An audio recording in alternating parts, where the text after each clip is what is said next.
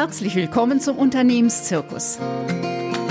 Hier geht es darum, wie Sie mit den vielfältigen Herausforderungen als Nachfolger jonglieren und souverän eigene Maßstäbe setzen. Alles für ein gewinnbringendes Unternehmerleben. Und jetzt wünsche ich Ihnen viel Spaß mit dieser Episode. Um es in Anlehnung an das alte Sprichwort zu formulieren, Nachfolger werden ist nicht schwer, Unternehmer sein dagegen sehr. Oder die immer wieder spannende Frage ist always busy oder business. Immer wieder taucht die Frage auf, kann man denn Unternehmer sein lernen oder muss man dazu geboren werden? Warum es wichtig ist, als Nachfolger klug die eigenen Maßstäbe zu setzen und was es mit dem Unternehmersein und dem Lernen des Unternehmerseins zu tun hat, darum geht es in der heutigen Podcast-Folge. In den Gesprächen mit Nachfolgern gibt es so drei nervige Stolpersteine, die mir immer wieder auffallen. Zum einen, es ist immer alles aufwendiger als gedacht und dauert länger als geplant. Es gibt schlaflose Nächte, die Zeit läuft davon, die Zahlen stimmen nicht, die Mitarbeiter ziehen nicht mit. Es ist zum Haare raufen, es ist zum Verzweifeln für den Nachfolger, für die Nachfolgerin. Die Situation ist undurchsichtig, sie ist verwirrend, es fehlt der klare Blick und die Verstrickung in, in die eigentliche Fachkompetenz. Da, wo der Nachfolger, die Nachfolgerin sehr sicher ist, ist sehr mächtig. Sehr viel Zeit geht immer noch in das, was bisher der Arbeitsinhalt war, denn die wenigsten haben wirklich Chef sein und Inhaber und Unternehmer gelernt. Und das führt dazu, dass eine große Hektik und Unsicherheit auf allen Seiten entsteht und so souverän als Unternehmer, als Unternehmerin zu agieren, ja, das fehlt einfach noch. Dann kommt es zu diesem Gedankenhamsterrad, also Verwirrung in dieser so anspruchsvollen Situation, die Frage ist, wo anfangen, was lasse ich liegen, wie setze ich Prioritäten? Und eben immer wieder die gleichen Gedanken schleifen und die Frage, wo geht es sinnvoll weiter. Dabei war der Wunsch bei der Übernahme des Unternehmens ja ein ganz anderer. Die Sehnsucht ist immer noch, dass es ganz einfach laufen würde, also die Situation souverän zu überschauen, um entscheiden zu können in Ruhe das Richtige zu tun, damit es gut weitergeht. Und dann so richtig Gas geben und die eigenen Ideen verwirklichen, die PS, die eigenen und die der Firma auf die Straße bringen und vorangehen. Ja, Sie kennen schon meinen Spruch, Nachfolgen ist wie Gründen nur krasser. Während eben ein Gründer langsam in die Verantwortung als Chef hineinwächst, ist ein Nachfolger sofort in der vollen Verantwortung. Manche sind auf diese große Führungsaufgabe gut vorbereitet, weil sie schon in einer anderen Firma Verantwortung getragen haben und nun mit einer gewissen Distanz in die Firmenleitung einsteigen. Jedoch gibt es auch viele, die aus der Belegschaft heraus entweder familienintern, also als schon als Familienmitglied mitgearbeitet haben, oder firmenintern, also als Mitarbeiter in die Leitung der Firma einsteigen oder eben extern eine Firma kaufen und bisher keine Führungsverantwortung haben. Und natürlich können Nachfolger und Nachfolgerinnen das lernen. Das haben viele bewiesen und das ist auch kein Problem. Es ist ein Problem der Zeit, denn die Herausforderung besteht darin, bei den vielen neuen Aufgaben den Überblick zu behalten und sinnvoll Prioritäten zu setzen. Was ist bei allen drei Nachfolgeformen, also in der Familie, firmenintern und firmenextern, die größte Herausforderung? Und das ist die Rollenklarheit. Die gewinnt jemand einfach nicht über Nacht, sondern die wird nach und nach erarbeitet und für sich gewonnen, bis es sowas wie eine eigene, ja, unternehmerische Kompetenz und Souveränität gibt. Bei einer Familie ist immer wieder so die Frage, gibt es eigentlich uns noch als Familie oder sind wir jetzt nur noch Kolleginnen und Kollegen? Oder wann sind wir Familie und wann sind wir Kollegen? Sie kennen schon aus der vorhergehenden ähm, Folge zu Familienunternehmen so dieses Dilemma zu Unternehmensdenken und Familiengefüge. Es sind zwei ganz unterschiedliche Systeme, die sich einfach immer wieder beißen und die Frage ist, wie findet da eine Familie einen Weg miteinander? Dann kennen Sie auch schon das Thema Generation Y und der Nachfolgermangel und die biologische Generation, das sind etwa 25 Jahre, werden da gerechnet. Aber die soziologischen Generationen, also das, was Generation Y oder Babyboomer meint, das sind in der Regel 15 Jahre, die gerechnet werden, also die Babyboomer von 1955 bis 69 und Generation Y von 1985 bis 2000.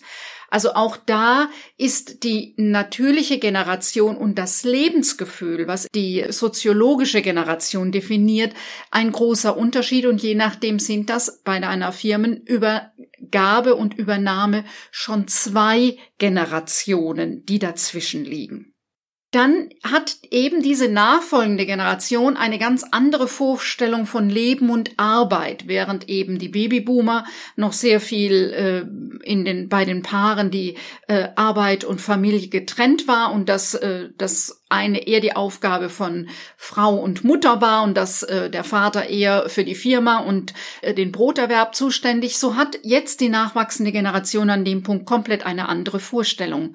Die jungen Väter möchten gern Zeit mit ihren Kindern verbringen und die jungen Frauen möchten als Mütter sehr wohl auch noch ihrer beruflichen Arbeit nachgehen. Und auch bei der Firmenintern, ich hatte es eben schon angesprochen, ist gerade das Thema Rollenklarheit eben ein ganz zentraler Punkt.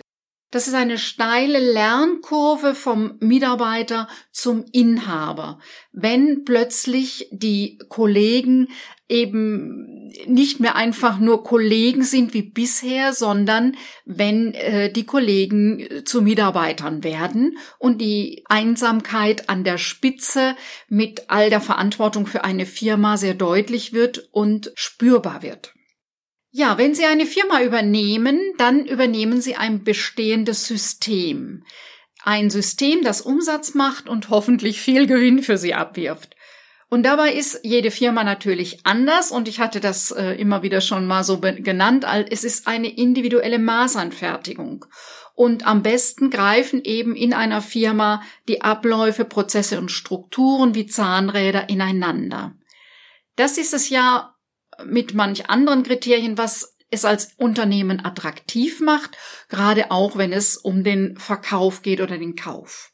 Doch manches, wenn Sie das diese Firma übernommen haben, ist manches in diesem bestehenden System, wo es für Sie nicht richtig passt, wo Sie denken, nee, das ist mir so, wie es hier aufgesetzt ist, wie es läuft, zu groß oder aber es ist Ihnen zu klein. Also es geht darum, Weichen zu stellen, neu zu stellen und es so anzupassen, dass es für Sie und Ihre Vorstellungen zu Ihren Einstellungen und Qualitätsmaßstäben passt. Dazu kommt, dass eben die Veränderungen dieser Welt und in dieser Geschäftswelt nie mehr so langsam geht wie heute, heute verändern, oft verändern müssen, ohne zu wissen, wohin es geht und wo wir am Ende rauskommen. Das hat zur Konsequenz, dass die Arbeitsethik der vergangenen Jahrzehnte, also harte Arbeit und wer sich anstrengt hat, Erfolg, oder so dieser Spruch selbst und ständig funktionieren so nicht mehr. Diese Überzeugungen führen zu Stresskrankheiten, hoher Blutdruck, Schlafstörungen, Verdauungsbeschwerden und so weiter. Heute geht es mehr darum, um eine smarte, kluge Arbeit. Also die Arbeit mit dem Köpfchen ist erfolgsentscheidend. Und das gilt für kleine und natürlich auch für große Unternehmen. Oder in großen Unternehmen ist das schon selbstverständlicher, dass der Chef, die Chefin sich sehr wohl Zeit für äh, strategische Überlegungen nimmt und eben die Mitarbeiter und Belegschaft für die täglichen Abläufe und die Abarbeitung zuständig sind. In kleinen Unternehmen ist das schwieriger, weil eben der Inhaber, der Chef sehr wohl in die tägliche Arbeit involviert ist. Aber auch da ist wichtig, dass er oder sie sich sehr bewusst Zeit nimmt, um darüber nachzudenken, was heißt heute ein, mit, mit diesem Unternehmen, mit diesem Business, mit dieser Firma, mit diesem Betrieb auf Zukunft hin gut Geld zu machen. Also was hilft, um nicht dauernd Kopf zu stehen und rund um die Uhr zu arbeiten? Mit der Vertragsunterzeichnung ist ein großes Stück für ihre, für ihre Abenteuer der Selbstständigkeit, der Unternehmensführung gelegt. Doch als Nachfolger, als Nachfolgerin haben sie mit der Vertragsunterzeichnung zu drei zentralen Themen Ja gesagt. Und zwar zum einen sich selbst zu führen und Prioritäten zu setzen. Ich hatte es eben schon mal genannt, dass mit den Prioritäten zu setzen ist gar nicht so einfach, wenn der Überblick fehlt. Nichtsdestotrotz, dass sie für sich selber immer wieder gucken, wie geht das mit dem Überblick, wie setze ich Prioritäten und wo komme ich, wie komme ich immer wieder immer wieder in die Distanz, um eben wie so mit einem Helikopter über meine Firma zu fliegen und zu schauen, was läuft gut, was läuft nicht so gut, da Entscheidungen zu fällen. Ich erlebe das immer wieder, dass es manchen sehr schwer fällt zu sagen, ja, das ist wirklich auch Arbeit, weil eben Arbeit oft mit dem Anpacken und dem Abarbeiten von, von der täglichen Arbeit verbunden ist. Da gehört wirklich dazu, dass sie sich selbst führen und sich die Zeit nehmen, täglich ein bisschen, eine halbe Stunde, Stunde und wöchentlich dann für einen Wochenüberblick und für einen Wochenrückblick und natürlich monatlich, quartalsweise und jahresweise dann jeweils in größeren Einheiten. Also eine Jahresplanung, ja, da ist gut, wenn Sie zwei Tage in Klausur gehen und sich Gedanken machen, wo geht es hin. Und das darf keine Zeit sein, wenn Sie dann mal dafür Zeit haben, wenn das andere erledigt ist, sondern das braucht eine klare Reservierung in Ihrem Kalender wie andere Tätigkeiten eben auch. Der zweite Punkt, zu dem Sie Ja gesagt haben mit der Vertragsunterzeichnung, ist das Thema, ein Unternehmen zu führen. Denn eine gute Fachkraft mit hoher Fachkompetenz ist noch lange kein guter Unternehmer. Das heißt, all diesen Facetten der Unternehmensführung wie Strategieentwicklung, Netzwerken, den Markt beobachten, mit den Lieferanten im engen Kontakt sein, wohin geht das mit unserem Geschäft, aber eben auch mit den Kunden, was sagen diese, dann Zeit zu haben, um ein offenes Ohr für die Mitarbeiter zu haben, All das gehört zur Unternehmensführung neben den Zahlen, Daten, Fakten, also sich der äh, BWA, dem Steuerberater und den Banken mit all den Fragen zu stellen und da einen Überblick zu haben und souverän die Fäden in der Hand zu halten. Und der dritte Teil ist das Thema Mitarbeiter zu führen, denn ein Wechsel in der Leitung hat immer eine turbulente Dynamik zur Folge. Und gerade wenn da die Rollen noch nicht klar sind, also wenn ein, ein äh, Familiennachfolger, Nachfolgerin, die schon bei Mitarbeitern als Kind auf dem Schoß saß oder firmenintern, wenn da jemand äh, bisher mit den Kollegen eng im Team zusammengearbeitet hat, äh, hierarchisch auf derselben Ebene und nun Unternehmenslenker ist, dann braucht die Führung von Mitarbeitern ein besonderes Händchen. Äh, Mitarbeiter müssen geführt werden, es muss ein Rahmen vorgegeben werden. Das ist ihre Aufgabe als Unternehmenslenker. Es ist ihre Aufgabe, eine Welt zu schaffen, in der sich die Kunden und Mitarbeiter wohlfühlen. Ja, und dass sie all das gestalten müssen angesichts der Entwicklungen in dieser Welt, das spüren sie tagtäglich. Was können Sie nun tun? Was ist wichtig zu beachten, dass Ihr Start gut gelingt? Wie können Sie sich da als Nachfolger, als Nachfolgerin Unterstützung holen? Drei Schritte helfen Ihnen immer wieder, Ihr Businessleben leichter zu machen. Und zwar als erstes geht es darum, vorzudenken. Also, Vision und Ziel zu entwickeln. Vision ist auf drei bis fünf Jahre angelegt, ein Ziel auf ein Jahr. Was ist es, wo möchte ich in drei bis fünf Jahren stehen und was möchte ich in einem Jahr erreicht haben? und davon eine realistische Planung abzuleiten. Das ist der erste Schritt. Der zweite Schritt ist, das, was Sie sich so gut überlegt haben, muss natürlich getan werden. Also, es geht ums Handeln, es geht ums Umsetzen, es geht ums Tun. Dann folgt der dritte Schritt und das ist das Nachdenken. Review wird es heute bei den, bei den agilen Arbeitsmethoden genannt. Ganz klassisch ist es Reflexion. Also einfach nochmal der Rückblick von dem, was ich mir vorgenommen habe und was wir getan haben. Sind wir da rausgekommen, was wir wollten oder stehen wir woanders? Und diese Überlegungen fließen dann wieder in den ersten Schritt, die nächsten Vorüberlegungen, Vordenken, Ziele, Planung, um dann wieder weiter zu handeln. Das mag Ihnen jetzt sehr simpel vorkommen. Es ist auch recht simpel. Nur, was ich immer wieder beobachte, ist, dass Menschen unterschiedliche Stärken haben. Es gibt welche, die machen immer Pläne. Die denken immer voraus. Die haben riesen Visionen, die kommen einfach nicht zum Handeln. Es gibt welche, die sind richtig tough im Anpacken. Die schuften von morgens bis abends, die tun und handeln und setzen um und da wird richtig was weggearbeitet. Die Frage ist nur, wohin und wofür und macht das, was sie da tun, Sinn? Und dann gibt es noch die dritte Sorte, die wissen immer, wie man es hätte besser machen können und wie es hätte besser laufen können. Aber ihnen fällt schwer, das vorauszudenken und es fällt ihnen schwer, zuzupacken. Wenn Sie das jetzt hören, vermute ich, wissen Sie sehr schnell, welcher Typ Sie sind. Und die Frage ist, was hilft Ihnen, damit Sie die anderen beiden Schritte gut in Ihr System involvieren, so dass Sie Schritt für Schritt sich Ihr Business und sich selbst nachhaltig entwickeln.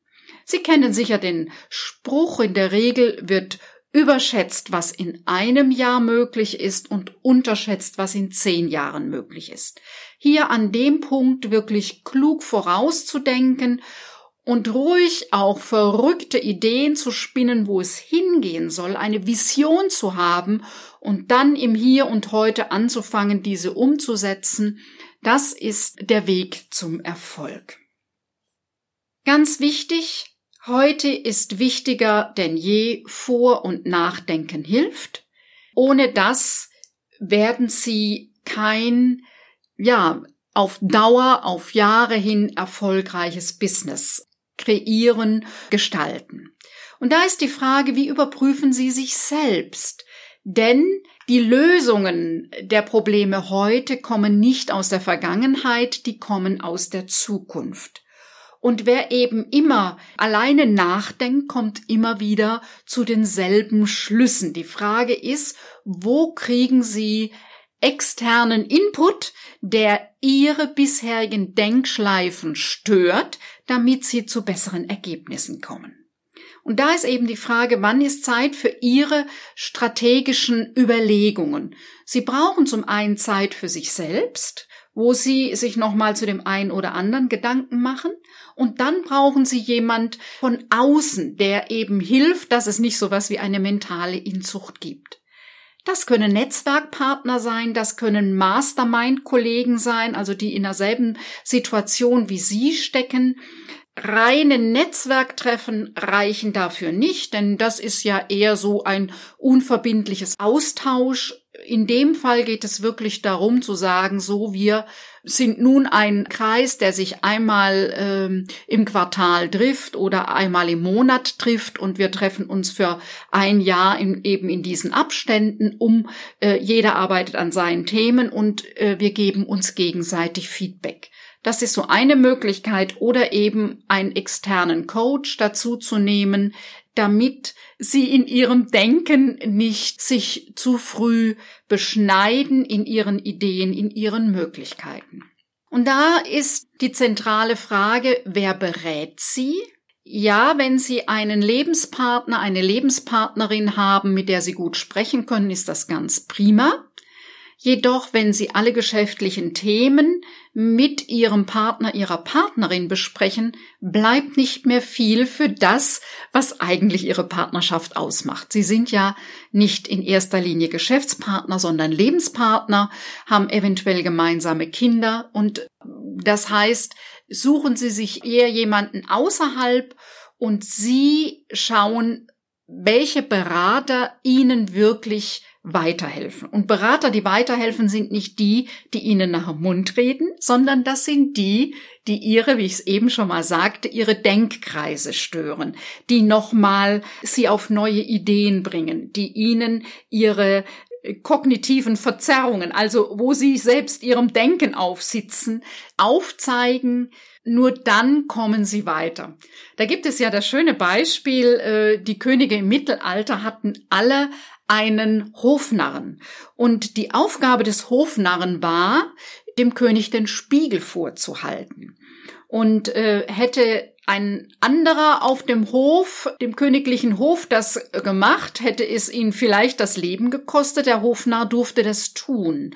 Und der Hofnarr war eben der, der nochmal zeigte, holla, hier schau mal in den Spiegel, da ist vielleicht ein blinder Fleck, da ist etwas, was du selber nicht siehst und nicht sehen willst. Und so ist eben auch bei Ihnen als Chef, als Chefin die Frage, wer hält Ihnen ehrlich, immer wieder den Spiegel vor, dass sie erkennen können, wo sie selber vielleicht auf dem Holzweg sind. Wie gesagt, der Ehepartner, das, das ist sehr anstrengend in einer Partnerschaft, wenn Sie diese Aufgabe Ihrem Partner, Ihrer Partnerin zuschreiben. Ja, wenn Sie sich nun als Unternehmer von diesem Thema angesprochen fühlen, dann lassen Sie uns miteinander sprechen. Sie buchen einfach ein Fokus-Klarheitsgespräch über meine Webseite liobaheinzler.de und unter Termine finden Sie eine Möglichkeit, äh, mit mir oder meinem Team zu sprechen. Den Link finden Sie in den Show Notes.